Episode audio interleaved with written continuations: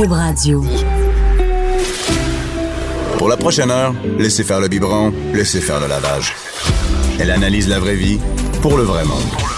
Bianca Lompré.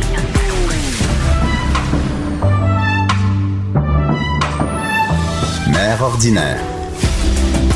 Bon mardi, avant midi, bien que l'on prie, la mère ordinaire. La mère ordinaire, elle sent vraiment ordinaire aujourd'hui. Euh, je serais fait réveiller à 6 heures du matin par des souffleurs à feuilles. Oui, c'est l'automne, hein? Euh, donc, j'ai passé une partie de la nuit debout avec des enfants, puis je me suis dit, je vais dormir ce matin. Non, les souffleurs à feuilles. Il paraît qu'il y a même des villes qui les interdisent au gaz. Il y a trois gars matin qui avaient un trip de souffleurs. Donc, c'est des gros souffleurs qu'ils mettent sur leur dos. Ça marche au gaz. Dans le tapis, dans ma maison. Ça réveille toute ma famille qui avait pas dormi beaucoup cette nuit. Et euh, je, je, ne comprends pas comment ça qu'on tolère ce genre de ce genre de bruit là ça nous empoisonne la vie. Et, et là je me suis dit je vais regarder par la fenêtre qu'est-ce qu'ils font qu'est-ce qu'ils soufflent ça n'a pas de sens ils ont soufflé pendant 45 minutes. Et j'ai regardé ils soufflaient les feuilles mais quand il en restait juste une au lieu de se pencher pour ramasser la feuille il la poussait avec comme il continuait il mettait le gaz dans le tapis puis il était en tabarnane après les feuilles, les, les trois gars. J'en reviens pas ça, ça se peut pas qu'on nous dérange même. Là, je fais, OK, je vais réussir à me rendormir. Le camion de recyclage qui passe à 7h moins 10, c'est non-stop le bruit. J'habite à Rosemère. Je suis quand même pas dans le centre-ville. Je sais pas comment on fait pour vivre sur le plateau avec les chars. Les... Ça n'a pas de sens, mais vous avez moins d'arbres. Il y a moins d'arbres dans Rosemont ou euh, sur le plateau. Mais le, bruit, ça n'a aucun sens. Donc, je vais me calmer. Je vais pas faire une montée de lait à chaque jour. Euh, c'est quand même l'automne, une belle période. Hein? Et, et mon chum s'est pas levé cette nuit. Il a pas dit bien cas de la radio. M'a me levé à place d'elle. Je, je, vais la laisser dormir. Non, lui, il a rien entendu. Mes enfants, il, le, souffleur de feuilles, il peut aller dans le tapis. Mon chum l'entend pas. Les enfants, ils crient la nuit. Mon chum l'entend pas. C'est mère ordinaire qui se lève. Donc, euh, mais j'ai pris un café, hein? Pris un suppositoire de café, je suis en pleine forme et, euh, euh quelque chose de plus joyeux en fait, quelque chose de, qui, qui inspire. Moi j'aime ça les filles inspirantes et euh, c'est une fille que, que j'ai ce matin qui est avec moi ici pour nous parler. C'est je vais vous raconter l'histoire. En, fait, cette fille-là, je l'ai vue passer sur Facebook dans une grande campagne, qui n'était pas une campagne de publicité, mais qui était une campagne, c'était une bonne idée qu'on la voit, c'était une bonne chose. C'est euh, Mai Duong, j'ai de la difficulté à dire, j'ai toujours Mai Duong. tu le dis bien. allô, je le dis bien, allô. euh, en fait, euh, je l'ai vu passer, euh, j'ai vu passer sa photo en 2014 dans une grande campagne sur Facebook. Entre moi, je veux dire, c'est sur Facebook que je l'ai vu, mais partout dans les médias aussi, euh, sur euh, pour inciter les gens à aller donner des cellules souches, en fait, de passer un test pour savoir si elles étaient des comp compatibilités de cellules souches, et parce que euh, Maître avait vécu un, un une leucémie et tu avais besoin de cellules souches et euh, tu es vietnamienne. Et le, le registre des, des, cellules souches a, a, peu de gens de différentes ethnies. Donc, ce que j'ai pu voir, euh, euh c'est qu'il y a beaucoup de blancs, il y a beaucoup de gens, euh, ben, des Québécois, en fait, de, vraiment d'origine euh, d'ici, en fait. Et, et, et et donc, elle était dans une grande campagne où on cherchait un donneur, une, une compatibilité avec elle. Et euh, là, j'ai reçu, euh, j'ai reçu un, un, communiqué de presse qui me disait que mais faisait sa, son propre, euh, sa propre fondation pour essayer de, de trouver, de, de, de, stimuler un peu le don de cellules souches à travers le Québec. Donc, de donner un coup de pouce pour que, et, c'est très bon de dire à cancer égal, les chances, en fait, à cancer égal, chance égale. C'est ça, Mike? C'est ça, c'est ça. Et, euh, combat et égal. Vrai, combat ah, égal. Oui, oui c'est ça parce que c'est pas juste. En fait, on peut pas dire si on est d'origine vietnamienne, haïtienne, peu importe de où on vient, chinoise, on n'a pas les mêmes chances de survie dans une leucémie ou dans un cancer. C'est bien ça? C'est bien ça. Oui, parce que parce que c'est ce qu'on a su avec ma situation. J'étais en rechute de leucémie. Donc, j'avais déjà eu une leucémie euh, avant. Puis j'avais, j'avais fait de la, les traitements normaux de chimiothérapie. Ouais. Puis, puis après les dix mois, ben, le cancer est revenu. Puis le cancer est revenu. Ils m'ont dit, écoutez, madame, euh, votre cancer est revenu, votre frère est pas compatible avec vous, fait qu'on va se retourner vers le registre mondial. Puis le, le, le, registre mondial, il y avait 25 millions de donneurs. Mais c'est big, là. C'est big, ben c'est worldwide. Ouais. Donc, donc tu sais, je m'attendais à que, ah, ben ça va être facile. C'est sûr qu'on trouve. C'est sûr qu'on trouve. Une personne sur 25 millions, c'est sûr qu'on trouve. Puis, euh, plus tard, ils, me, ils, ils, reviennent me voir, puis les médecins me disent, écoutez, euh, ce sera pas possible de trouver un donneur pour vous parce que vous êtes vietnamienne. Je suis comme, voyons donc. Les Vietnamiennes, c'est pas extraterrestre. Mais, Mais le- et, mais le problème, c'est qu'au Vietnam, il n'y a pas de registre. Exactement. Au Vietnam, il n'y a pas de registre. Et dans le registre mondial, il y a 70% que c'est des Caucasiens.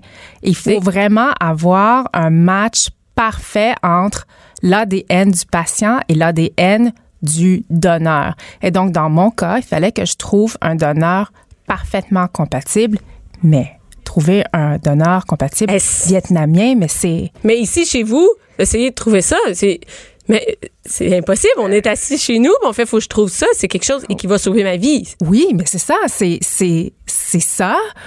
Ou bien ou bien qu'est-ce que tu fais? Tu peux pas juste attendre. En tout cas, dans mon cas, je pouvais pas juste attendre. Dire, OK, ben, je vais attendre. Puis si Ben- trouve ben, pas, c'est ça, ça. va être ça qui est ça. c'est ça. C'est vraiment ça. Ben- C'est une question de vie ou de mort. C'est une question de vie ou de mort. Et donc, mes médecins m'avaient dit, écoute, il y a, il y a aussi l'option du cordon ombilical. Parce que le cordon ombilical, il y a peu de cellules souches à l'intérieur du centre cordon ombilical. Et ça prend aussi que le patient euh, soit assez petit. Puis moi, à l'époque, parce que j'avais perdu beaucoup de poids, j'étais rendue à 110 livres. Puis c'était 110 livres flush. Max, oui, c'est j'ai Mm, 50 c'est kilos. ça, c'est 50 kilos. Puis là, Ouais. j'ai demandé à mes médecins, voulez-vous que je perde encore plus de poids pour pouvoir avoir accès au centre cordon? Puis on dit, non, non, non, tu perds pas plus de poids. Puis là, j'ai demandé, ben, est-ce que vous avez trouvé le centre cordon? Non, on cherche encore. Mais je dis, voyons donc, on peut pas, je peux pas juste rester dans ma chambre euh, en isolement à Parce l'hôpital c'est ça. rien faut savoir faire. que t'étais à- oui, t'étais à l'hôpital en isolement pour rien attraper, pour pas tomber malade. exactement. Et là, t'es là puis t'attends. Et et t'es maman aussi. Ben oui. C'est pas comme j'ai juste moi, j'ai un enfant aussi. Ma vie a un impact sur mes- mon enfant, mon chum. Exactement. Donc, donc Alice, à l'époque, elle avait euh, trois ou quatre ans. Donc, je suis rentrée en isolement pendant une période indéterminée. Mais ça, ça, ça, ça durait quoi?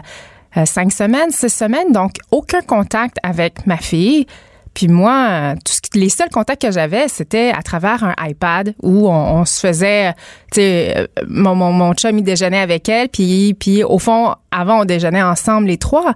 Mais là, On va mettre maman sur l'iPad. on va mettre maman sur l'iPad. Maman va montrer euh, ses toasts froides qu'elle mange à l'hôpital. Ah oui, c'est des ah, c'était des bons croissants. Ah, ben non, ben non. c'est du 5 étoiles. Ouais, ouais, c'est ça. Et, et, et, là, toi, t'es là, mais tu sais même pas si tu vas rentrer chez toi. Non. C'est ça la, la Non, vérité. c'est qu'on fait bien, ah ouais, c'est, drôle, mais tu sais pas si tu vas rentrer chez vous, là. Non, non. Puis pour vrai, je savais pas non plus si j'allais revoir ma fille de, de si j'allais pouvoir la prendre dans mes bras parce que c'était une situation grave. Puis dans une situation grave de même, je me suis dit, ben, faut que je lance une campagne. Et puisque je suis dans l'industrie de la pub, euh, ça a été euh, relativement facile. Ça n'a pas été facile, mais ça a été relativement facile. C'est pour- une bonne idée. Oui. Pour une fois que Facebook sert à quelque chose, que Oui. les médias sociaux, c'est pas ban. Et de- les- Oui. le Québec s'est mobilisé. Ah, là. complètement. Ça pas, Com- là. moi, j'ai été, j'ai été flabbergastée de voir à quel point le public au Québec, surtout au Québec, tout le monde s'est mobilisé, mais peu importe les origines ethniques. J'avais, j'avais, tu sais, oui, oui, les gens, les, les, les Vietnamiens se sont mobilisés, mais il y avait tout le monde, tout le monde voulait me sauver. Puis là, je le dis, puis j'ai encore la, la, la Mais- chair de poule. Mais c'est, mais c'est incroyable la générosité des gens qui voulaient, euh, qui Faire quelque me chose, oui, sauver. Oui, oui, qui voulaient Donc, me en partageant, en demandant, en parlant autour d'eux. Mais c'est aussi faire connaître le besoin. Parce que moi, je suis infirmière. Ben, en fait, je suis une ancienne infirmière. J'ai pas payé ma cotisation. Mais, euh, non, mais. on va se touler ça. Ouais, non, non, mais c'est ça. Je Ah suis oui. une ancienne infirmière et je ne, tu sais, selon no- no- notre champ d'exercice, on connaît pas nécessairement. Moi, je ne connaissais pas ce besoin-là. Dans ma tête, il y en avait. Tu me dis 25 millions. Je fais, je peux pas croire qu'elle trouvera pas là-dedans. Mais finalement, on, on- il y a un besoin. Il y avait un besoin criant parce que t'es, t'es pas la seule Non, qui est là ben, qui attendait, là. Mais non, parce que c'est ce qu'on a réalisé. Il y a 18 000 patients dans le monde maintenant qui attendent une greffe et qui ne trouvent pas de donneur compatible. Alors, c'est un, c'est un problème d'une envergure mondiale. Ben oui, mais Parce que, parce que tous les registres, tous les pays ont le même constat. Il manque de diversité, il manque de diversité, il manque de diversité. Quand c'est une question de vie ou de mort, euh, moi, je me suis dit, je vais faire quelque chose. Mais en le faisant, c'est pas juste toi que t'aidais, en fait. T'aidais tout le monde. c'est ça. T'aidais autant la personne qui attend ailleurs en Australie, partout. Partout. Et j'imagine qu'il y a des gens de toutes les ethnies qui se sont dit, hey, c'est important. Il y a peut-être pas d'Haïtiens, il y a peut-être pas d'Italiens, il y a peut-être, tu sais, il y a pas Ben, d'Écossais. euh, en 2014, la campagne s'est passée en 2014. Il y avait moi, mais en 2014 aussi, il y avait deux autres patients. Normalement, Emma Québec reçoit 3000 euh, inscriptions comme donneur. OK. Cette année-là, on est allé chercher 25 000 inscriptions. C'est pour te dire que euh, le, le, le fait d'aller en parler, puis de faire une campagne, puis de solliciter les médias par les patients donne vraiment un effet pour monsieur, madame, tout le monde qui veulent en savoir plus, qui savaient pas qu'il y avait ce Et problème-là. qui pouvait faire la différence. Oui. Donc, en donnant, tu peux vraiment sauver quelqu'un. Tu peux vraiment sauver quelqu'un et c'est un, un don de cellules souches. C'est beaucoup plus simple qu'on le pense. C'est pas aller donner un bras, là. On va pas donner un rein, on va donner non, des cellules souches. souches. Puis c'est ça. Et, et donc la première étape, lorsque on, décide d'être euh, d'être donneur de cellules souches, on, euh, on demande, on s'inscrit au registre national de, de son pays de cellules souches. Au Québec, ben, c'est Emma Québec. Donc, on va sur Emma Québec, on remplit nos papiers, puis euh, ils nous envoient un test de frottis. Donc, c'est un, c'est comme des Q-tips où tu te frottes à l'intérieur de la joue, puis après, tu le renvoies à Emma Québec. Puis, un moment donné, mais là, encore là, il faut être entre 18 et 35 ans pour être donneur. Et lorsque tu, tu, tu fais ce, ce, ce geste-là, ce, ce frottis buccal-là, et c'est envoyé à Emma Québec, un moment donné, ça se peut qu'il Il t'appelle. il t'appelle. Qu'ils disent, Bianca, t'as as une possibilité de, de sauver quelqu'un, mais on peut pas te divulguer l'identité. Puis si tu dis oui, ils te font des tests, euh, des tests, des tests sanguins pour voir si tu es toujours en bonne santé. Puis le prélèvement, c'est comme une prise de sang, mais ça dure plus longtemps. Et donc, ils prennent les cellules souches qui font sortir de la moelle osseuse dans le, dans, dans le sang. Puis d'un bras, ben, ils prennent les cellules souches, puis de l'autre bras, ils remettent le sang qu'ils n'ont pas repris. Et c'est That's it. tout. That's it. Pour sauver des, des vies, c'est ça. Pour sauver une vie, c'est ça. C'est ça. C'est ça. Puis chacun a le pouvoir chez eux, là, de faire. Moi, je, moi, je, tu sais, comme. C'est ça. Puis, puis nous, euh, puis nous, parce qu'on a, j'ai décidé de, de, de créer une fondation, on est allé même filmer des, euh, des donneurs pour avoir leur vrai témoignage. Parce que je voulais avoir le, le côté véridique et le côté, le côté authentique d'un don. Puis le, le, le donneur qui l'a fait m'a dit, mon Dieu, c'est si simple que ça. Puis- pourtant, il y a personne qui le sait. Mais on ne sait pas. Fait qu'on pense c'est compliqué. Il va falloir que je prenne congé de travail plusieurs jours. Je vais être malade. Il y a un risque pour ma santé. Alors que non. Donc, donc, en 2014, quand tu as commencé ça, ça a augmenté. Oui. Donc, y a y a- et moi, j'ai, lu que ça l'a. Il y a des gens qui ont été sauvés suite à ça. Il y en a qu'on ne sait pas, mais il y en a qu'on sait. Oui, il y a eu trois patients qui ont été euh, qui, qui ont trouvé leur donneur, oui, qui ont trouvé leur donneur compatible. Trois asiatiques qui ont trouvé euh, un donneur compatible, un au Québec, au, un dans le reste du Canada, puis un en- en- aux États-Unis. Mais, tu sais, je veux pas. Juste ça, c'est énorme. Ouais, ouais. Puis sans qu'on sache tout le reste avec avec ce- cette campagne-là euh, en 2014. Et euh, en fait, on va faire une petite pause. Tout de suite après, on va revenir. Je veux te parler de la nouvelle, de la fondation de la réalité de. Pas de cinéma, pas d'artifice. Ici, on parle de la vraie vie. De 11 à midi. De 11 à midi. Mère ordinaire. Cube Radio. Et je suis de retour avec euh, My Drong. qui on, parle du, don de, cellules souches, l'importance euh, du don. Et j'étais vraiment surprise d'apprendre que il y, y a 25 millions de personnes euh, qui sont là, qui sont inscrites mondialement, mais que on, on- c'est difficile de trouver à l'intérieur sa compatibilité. Euh, comme c'est plus que faut gagner à la loto finalement. Oui, Hein? effectivement, c'est vraiment. Mais il n'y a pas de raison qu'on en ait plus. Et c'est ça qu'on veut. On veut faire la promotion, euh, que les gens remplissent la, la, la petite trousse. Donc, on va dire aujourd'hui, on veut s'inscrire. Il faut avoir entre 18 et 35 ans. Exactement. Et par où on passe? Moi, aujourd'hui, je suis chez nous, je fais ça me tente. Par où je mets pas moi, moi, je suis déjà, je suis déjà fini. Je suis déjà expirée. hein. moi, je suis expirée, j'ai 39 ans. Mais, mais on va dire que je suis plus jeune. Oui. euh, et je me dis, moi, ça me tente de m'inscrire. C'est sur Emma Québec. Et, mais il y a aussi, on peut passer par le site de ta fondation. Et c'est là que je vais en venir. Tu as décidé de créer la fondation suite à 2014 et ça a vraiment bien marché. Clairement, tu es dans le monde de la publicité, tu dois avoir de bons clients après ça. et euh, c'est ton idée? Oui, ben, pour vrai, c'est l'idée de mon chum. Ah! Oui, oui, oui. On va, va, on va lui redonner ça. Euh, mon chum, il est venu me voir à l'hôpital après ma greffe. Euh, pas longtemps après. Puis, en plus, puis, puis, je me sentais vraiment comme une, une loque humaine. Une greffe, c'est super difficile sur le corps. J'avais fait euh, de la chimio, de la radio avant de recevoir la greffe. Et quand j'ai reçu la greffe, Tu sais, je me sentais pas, tu sais, je me sentais pas top immédiatement. Donc, je me sentais vraiment pas bien. Euh, j'avais manqué la fête d'Alice. Alice, elle avait 5 ans, puis j'étais pas là pour sa fête non plus. Fait que je me sentais pas bien. Puis, euh, puis mon mari arrive, euh, tout masqué, il met son, met ses gants pour rentrer en isolement à l'hôpital. Puis il me dit, hey, j'ai une super bonne idée. ouais. J'ai une super bonne idée on va créer une fondation, euh, puis euh, on, on, va swaber le monde. Puis je, je l'ai regardé, hein, non, mais tu sais, ça va pas, là. J'ai-tu là quelqu'un qui va partir une nouvelle idée présentement? Ben oui, je suis chauve. J'arrive même pas à marcher. Je suis en chaise roulante maintenant. Puis tu me parles de partir une fondation. Puis, euh, ben, c'est ça. Clairement, ça Les idées comme ça, Paul, il est avec nous en studio, c'est pour ça.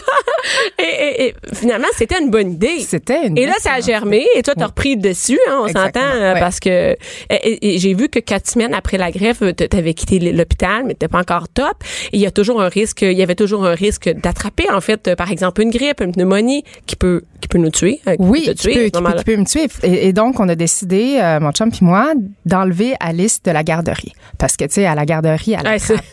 à la trappe. C'est un tout. Et donc, on l'a retiré euh, de la garderie, il restait à la, à la maison. Puis, euh, dès qu'il y avait euh, quelqu'un à la maison, que ce soit Alice ou Vlan qui était malade, ben, il était en, Expulsé. il était en quarantaine. en quarantaine dans une petite chambre éloignée dans le sous-sol pour que on Donc, évite... vous vraiment un cocon, un, cocon de la fallait, maison, il fallait. choix. Oui, oui, oui. Et, et là, le temps a passé t'as refait ta santé. Ouais. Puis là, l'idée de la fondation est restée. Puis là, t'as eu l'énergie pour mettre ça. pour le faire. Oui, parce que parce qu'il faut dire aussi que je suis pas encore sortie du bois. Et donc, ça prend cinq ans pour dire que on est guéri d'une leucémie. Moi, ça fait quatre ans. Et donc, je le sais qu'il y a encore une possibilité que le cancer revienne. Mais je voulais quand même passer à l'action, puis croquer dans la vie, puis vivre le plus possible. Et donc, c'est pour ça que je me suis dit, je vais pas attendre d'avoir mon 5 ans pour partir la fondation. Je vais le partir de toute façon. Puis arrivera ce qui arrivera. Ouais. Est-ce que ça change après qu'on ait eu un cancer de dire là j'ai l'urgence de vivre? Oui, mais je vais le faire maintenant parce que l'année prochaine on le sait. On le sait pas, on le sait pas. Et donc oui, donc il y a, y, a, y a la fondation que je me suis dit faut que je le faut que j'accouche ça le plus rapidement possible. Puis il y a aussi le livre. Oui, il y a le, oui, le livre.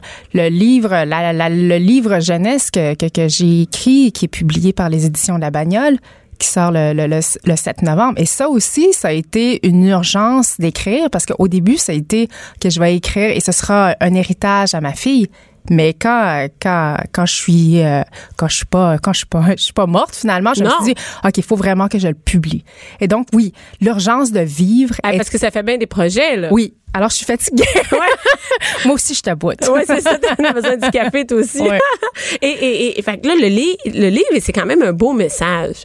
Moi je trouve que c'est tu sais quand une mère écrit moi je trouve que c'est pas comme n'importe qui en fait surtout quand tu écris à tes enfants à ta fille par exemple. Donc euh, est-ce que tu penses que ça s'adresse à tous? Je pense vraiment que ça s'adresse à tous. Parce que oui, on parle de la maladie puis c'est c'est l'histoire de du courage de bébé Lyon. Bébé Lyon, c'est ma fille, c'est Alice. Et donc on raconte notre histoire, moi, mon chum, ma fille, comment on a comment comment on a traversé cette épreuve là, mais avec les yeux de bébé Lyon avec les yeux d'Alice. Et t'es pas la seule dans cette situation-là. Non, je suis pas la seule dans cette situation-là. Et il y a plein d'enfants qui vivent la même situation, mais aussi à des degrés différents. Peut-être, peut-être, peut-être qu'il n'y a pas de maladie, mais peut-être qu'il y a des épreuves qui sont plus difficiles. Qui demandent le, courage, qui, demandent la résilience. Exactement, qui demandent le courage, qui demandent la, résilience et qui demandent à l'enfant d'aller au-delà de, de, de, de, son euh, de sa zone de confort. Oui. oui. Et donc oui, tu sais c'est c'est c'est je pense que ça peut plaire à plein d'enfants et pas seulement se dire OK ben c'est un livre de cancer. Non, je pense pas que c'est ça. C'est ça. Ça va au-delà. Ça, va au-delà de ça. Et Parce je pense... que les épreuves, c'est pas juste des épreuves de cancer. Non, effectivement. Et, et, et là, la, la, la fondation, ça y est, le bébé. Le, le bébé, oui, oui, le bébé est accouché. Et là, moi, je suis allée sur le site, je suis toute énervée. C'est beau, c'est, c'est vraiment dynamique. Et, et le, le, le but de ce, qu'est-ce, c'est quoi le but ultime de cette fondation, de, de, de, de tout ça, de, de cette fondation? Le but ultime de tout ça, c'est que chaque patient doit trouver son donneur compatible de cellules souches. Et ce qui arrive très souvent, c'est que un, une personne qui est malade, qui trouve pas de donneur compatible, elle va essayer de, de faire une petite campagne Facebook, elle va essayer de faire un seul, tout, le monde, tout, le monde, tout le monde est tout seul, puis c'est pas comment l'expliquer. C'est quoi un don de cellules souches Est-ce que ça fait mal ou non? Est-ce que j'ai des témoignages ou non? Et nous, qu'est-ce qu'on fait? C'est on va rassembler toute cette information-là sur la plateforme de Swap the World. Et donc, toutes les informations sont déjà là. Le patient n'a qu'à créer sa fiche de, de, de, de malade et va pouvoir le partager dans les réseaux sociaux. Parce qu'on le disait tantôt, les réseaux sociaux est d'une puissance inégal lorsqu'il arrive quelque chose de grave et là, les gens peuvent embarquer. Et donc, si moi, je suis une personne malade et que tu vois ma publication dans Facebook, tu vas aller voir mon profil sur je vois y en a d'autres, je, je vois que t'es pas seul. Donc, on travailler tout le monde dans son coin, on se rassemble ensemble. On se rassemble ensemble et ça devient une communauté, puis une communauté où on donne le pouvoir et une voix aux patients. Parce qu'on dit, t'es pas seul, on a ton bac, on va le faire ensemble. Oui, puis et, et, et le, le, pouvoir aussi de voir qu'il y a un visage sur ce besoin-là. Parce que Emma Québec peut faire toutes les, les publicités qu'ils veulent. Si je sens pas qu'il y a des humains derrière qui en ont besoin, c'est vraiment avec ça. En voyant en 2014, c'était ça. On voyait c'était qui qu'on a. On voyait c'est une vraie personne. Oui, Et là, elle a une famille, on veut l'aider. Euh, donc tout le monde est rassemblé finalement. Maintenant, on rassemble le, monde sur euh, la, en fait sur le site web, sur la fondation. Et là, je te demandais c'est quoi ce swab? C'est quoi l'équivalent en français? Et c'est Écouvillonné? C'est écouvillon. Écouvillon ou bien frottibucal. Frottibucal le monde. on frotte, et, c'est vraiment ça, finalement. Et est-ce que ça va aller au-delà du Québec? Oui, ça va au-delà du Québec parce que le patient et le donneur peuvent provenir de deux régions complètement différentes.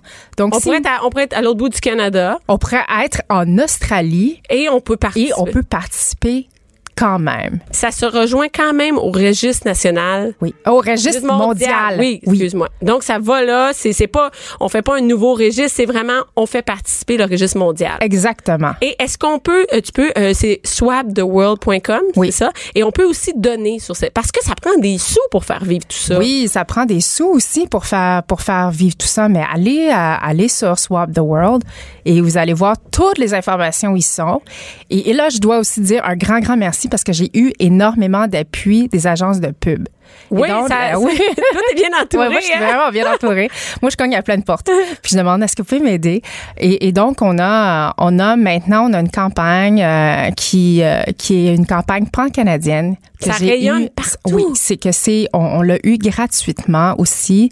Et c'est d'une valeur de 1 million de dollars de placement médian. Et donc, faire une campagne de pub pour une fondation qui vient tout juste de naître, euh, c'est euh, c'est bon, hein? c'est fabuleux. les gens sont très mais très, les gens très généreux. Y croient, il y, a toi qui s'implique, mais les gens y croient, et, et, on a le goût de faire la différence. On peut faire la différence, oui, en donnant des sous, mais en, se swabant. Oui, en se swabant. Soibons ensemble. Oui. et, c'est vraiment cool. Je te remercie beaucoup, Maïdon. Bianca Lompré. Bianca Lompré. Léo et les bas d'une mère ordinaire. De 11 à midi. Mère ordinaire. Cube Radio. Cube Radio. Et je suis de retour euh, après avoir parlé euh, de cellules souches, l'importance de, de donner, euh, de donner, de s'inscrire au registre. Là, je change complètement de sujet. On vient me chercher dans l'émotion, dans l'émotion de mère. C'était dernièrement la première communication à l'école. Et euh, les communications, je sais pas chez qui ça se passe bien, les premières communications. Moi, j'ai l'impression que mes enfants, ça va bien.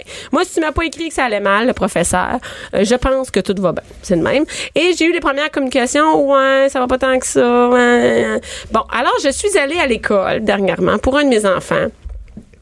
Euh, et, à chaque année, c'est la même chose, je dois y aller. Et moi, j'ai un enfant qui a un trouble d'attention, sans hyperactivité, donc euh, qui est à comme à 70. Et moi, je suis dans une école, ben moi, je suis pas à l'école. Mais, mais j'ai l'impression que c'est moi qui est à l'école. Je suis dans une école qui, ça marche par cote. Moi, les cotes T1, donc dans une, une école riche. C'est le même qu'on peut dire ça.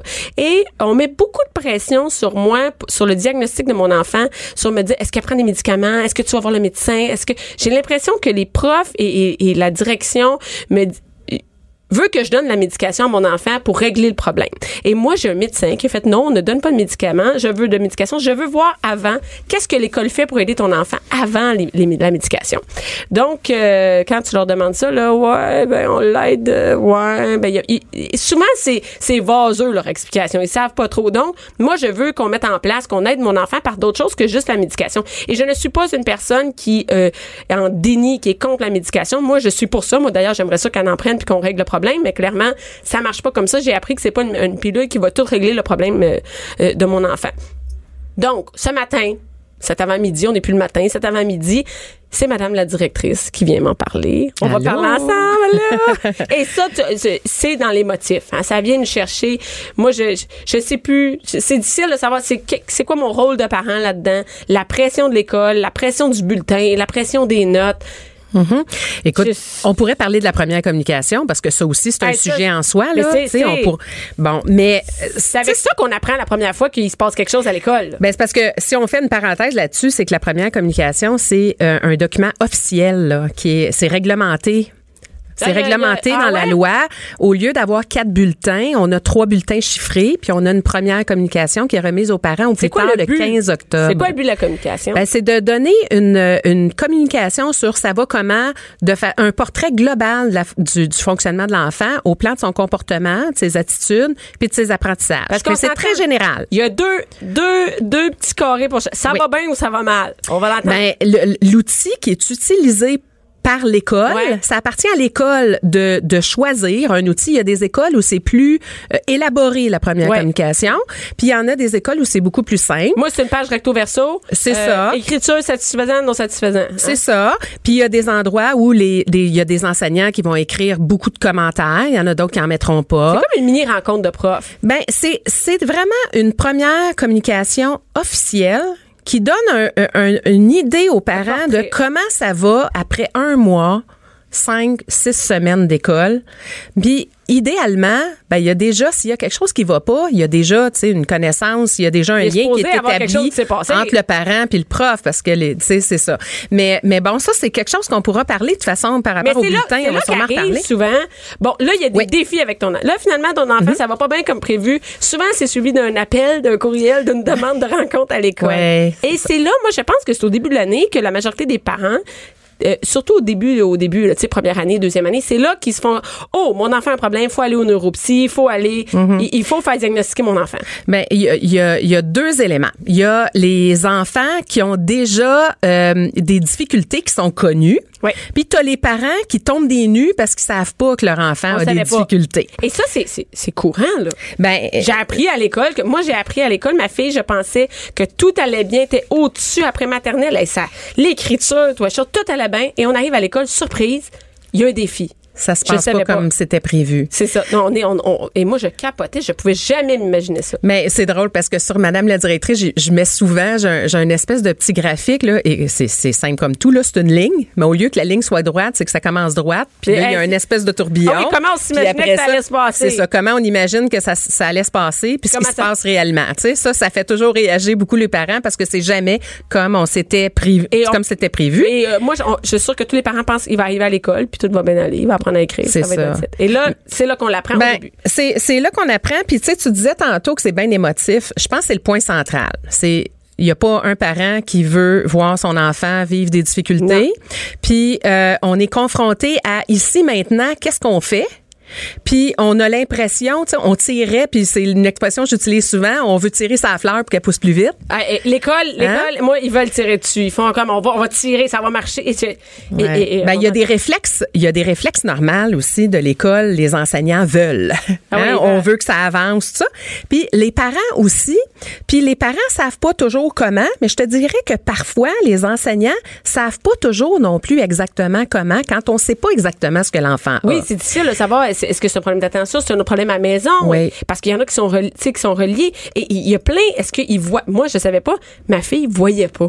Elle voyait mal. Ben ça, ça, ça arrive, hein? Je peux pas croire. C'est deux mots. L'école, pourquoi tu dis le deuxième avant le premier? Les deux mots.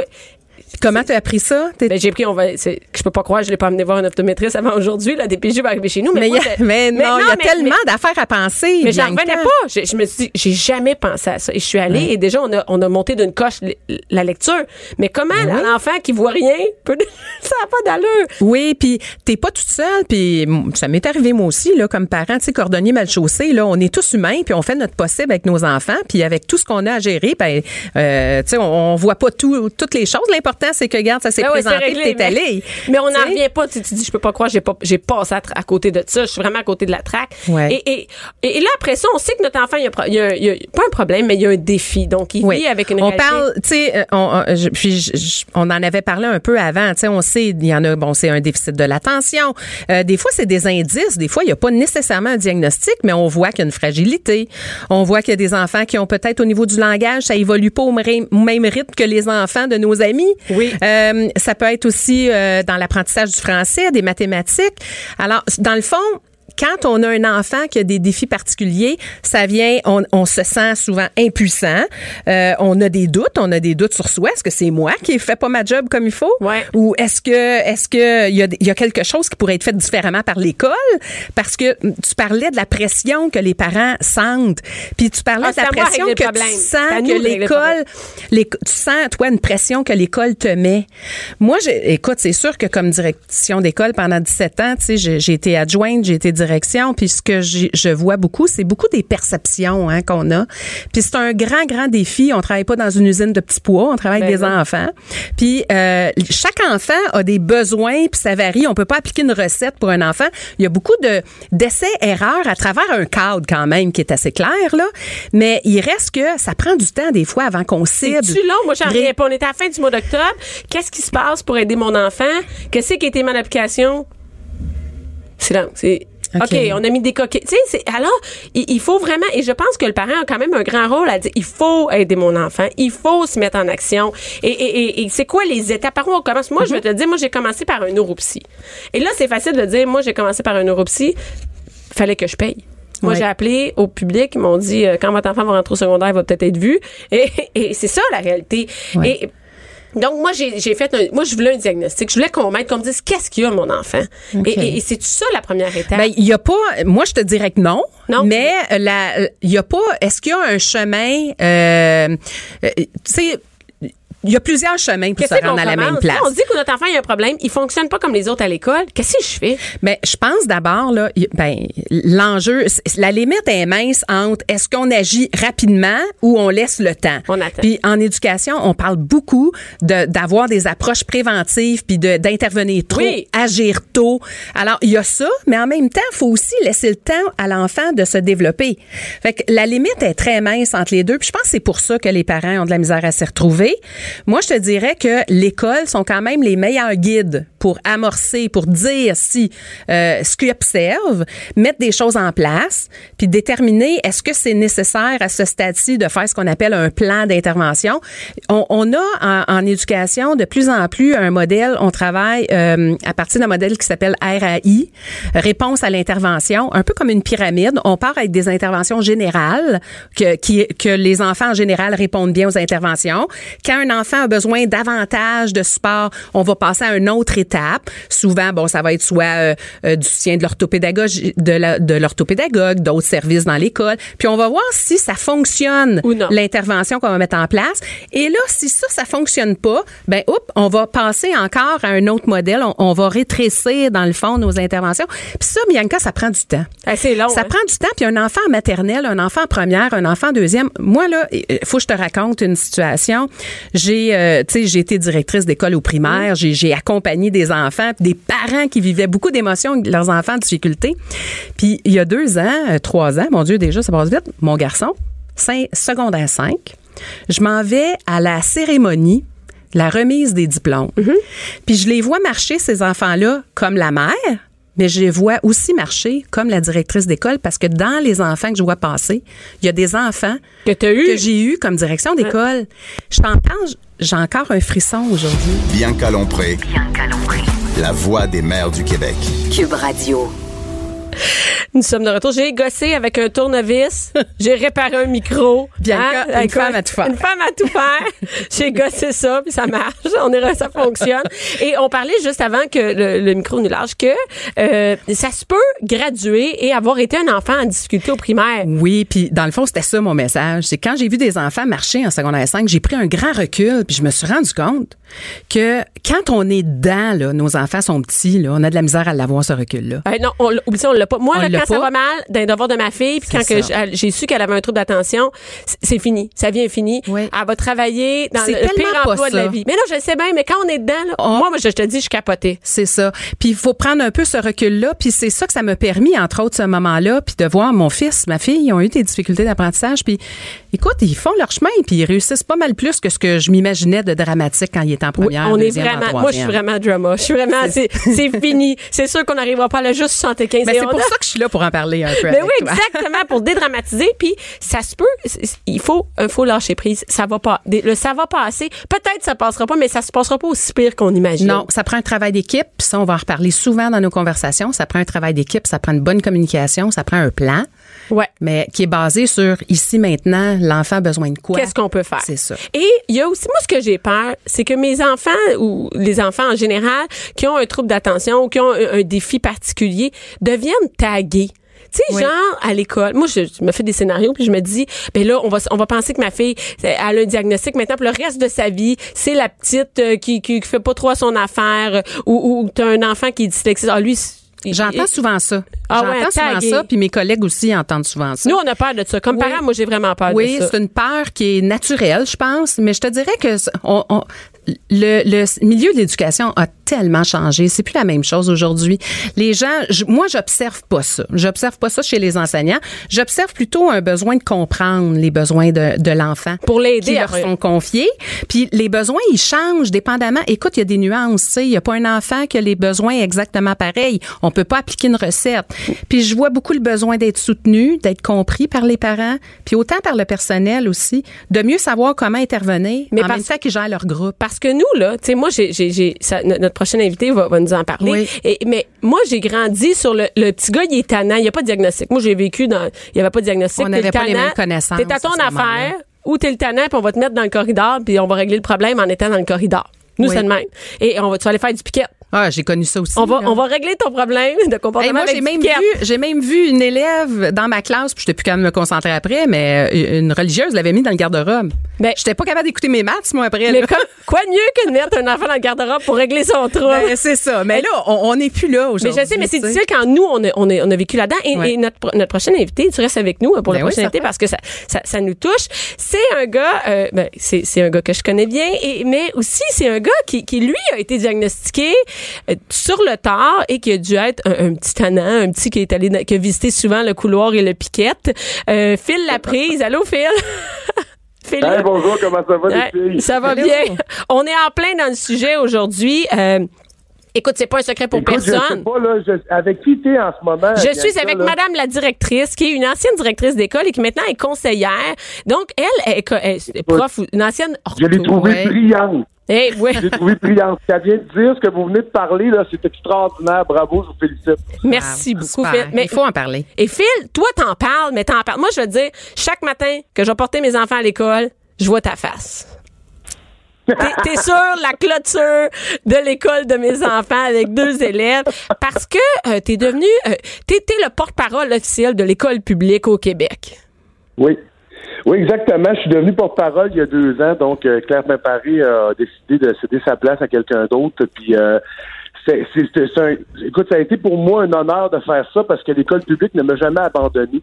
Malgré le fait que, à notre époque, quand c'est, là, on parle des années 80, que évidemment quelqu'un qui avait un genre de diagnostic de TDAH comme moi non euh, non diagnostiqué, on se faisait mettre souvent dans un coin puis euh, on nous disait d'arrêter, mais quand même l'école ne m'a jamais abandonné c'est un peu un retour. Je, retourne l'ascenseur à l'école publique en ce moment parce que pour la valoriser puis la dire qu'elle est belle parce qu'elle est belle notre école publique. Mais et, oui, oui, mais mais je mais c'est vrai que l'école publique va jamais là ça arrive pas de lâcher un élève tandis que ben là je, je veux pas faire je veux pas être contre le privé mais je sais que le privé pour l'avoir vécu euh, dans, dans ma famille en fait avec le fils de mon chum l'école privé a lâché, a, lâché son fils. Donc, à un moment donné, tu ne fites plus dans le moule, va-t'en.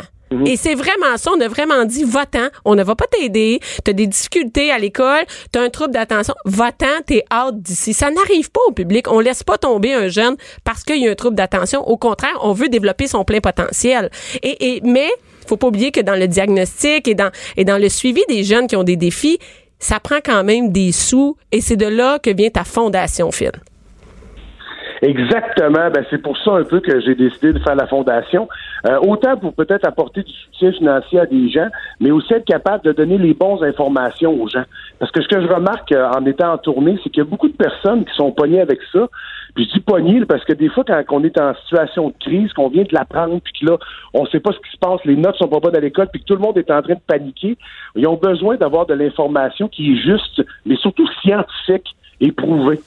C'est ça que j'essaie de faire avec la Fondation, amener ça et évidemment donner du soutien aussi aux familles. Parce que Kim, quand toi, j'ai vu que tu as fait cette as créé cette fondation là, je me disais, Kim, il y en a pas d'autres. Ou, qui, qui, qui fait de, sa, de des enfants à défi euh, qui ont des troubles d'attention, qui prend, prend le, je sais pas comment dire, prend cette cause-là puis la porte? J'en vois peu, je vois peu de, de soutien. On en parle, mais on n'a pas de soutien que ce soit, euh, tu sais, pour aller chercher un diagnostic. On sait pas où aller. On, et peu de gens le disent. Tu sais, toi, Philippe, tu le dis. Euh, moi, j'ai été diagnostiqué sur le tard. Toi, tu été diagnostiqué en, en même temps que ton fils. Moi, j'ai vu ton spectacle et, et t'en parlais dans, où tu été diagnostiqué adulte. Oui, exactement. J'ai été diagnostiqué adulte parce qu'en en fait, c'est ma fille, moi. Ma ah, fille la plus vieille qui, qui était DAH comme moi. Puis, euh, écoute, elle a fini son secondaire 5 cette année. Fait que, tu sais, je veux dire, ça fait déjà 15 ans qu'on a été diagnostiqués tous les deux, tu sais. Fait que. Et il y a 15 ans? que j'ai été diagnostiqué. Il y a 15 ben ans, c'est plus, plus tabou encore, là. Ben oui, c'était tabou encore. Même moi, quand j'ai commencé à en parler, il y a à peu près de cela, mettons, j'ai reculé de 8 ans. Quand j'ai commencé à le dire, là, j'étais pas bien. J'étais mal à l'aise de le dire devant le monde en public. Puis pourtant, tu sais, là, je dis souvent aux parents, dans le, dans le sac magique des troubles, là, au niveau cérébral, c'est un des plus tripants, là. Tu sais, je veux dire, quelqu'un qui fait de l'anxiété chronique, là, c'est, c'est, c'est, dur de vivre avec ça, là.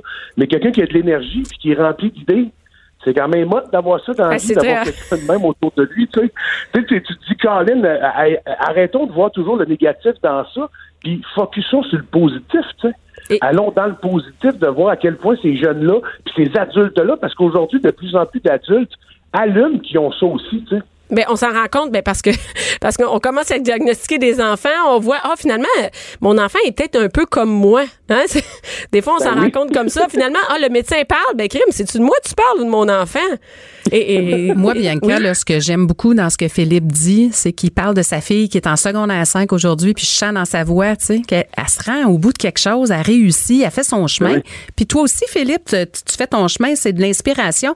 C'est ça, je pense qu'on a besoin, c'est que des difficultés, on est capable de mettre des mots, on est capable de donner des diagnostics, mais ça, ça ne limite mm. pas. Mais on a cette impression-là. Quand tu reçois un diagnostic pour ton enfant, c'est comme si toi-même tu le reçois et tu dis ça y est, c'est fini. C'est fini. Va pas réussir. Souvent, en fait, souvent le malaise, là, ça vous, il est où? C'est que quand, mettons, moi, quand ma fille l'a reçu, là, c'est qu'elle vivait exactement ce que j'avais vécu au, primaire. C'est comme si j'étais en train de revivre ce que moi j'ai vécu.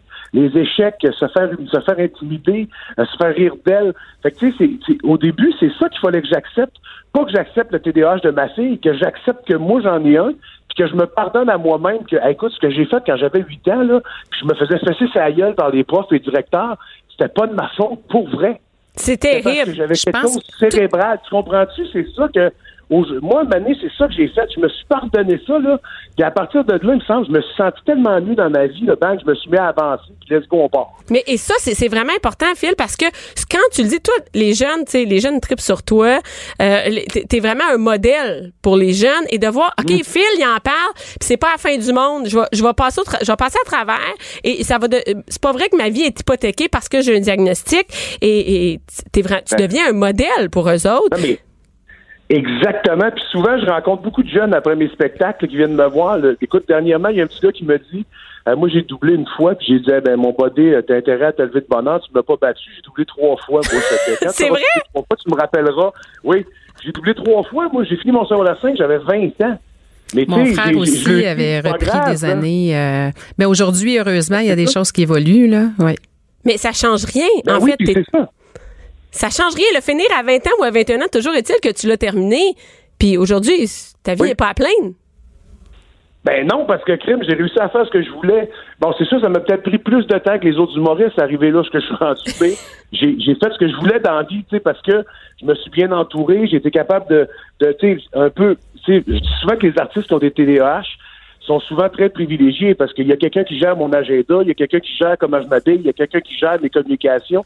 Moi, je reçois un texto qui dit, tu vas avoir une entrevue là à 11h30, j'attends ton appel, puis c'est réglé mais c'est une forme de médication, on dirait. Mais c'est correct. Mais en même temps, je prends de la métrique aussi, tu sais, parce que sinon, je m'en sortirais pas. Là. Mais c'est correct parce que euh, il faut prendre des moyens quand on est adulte, puis on voit qu'on a ce diagnostic-là, on prend des moyens pour organiser sa vie.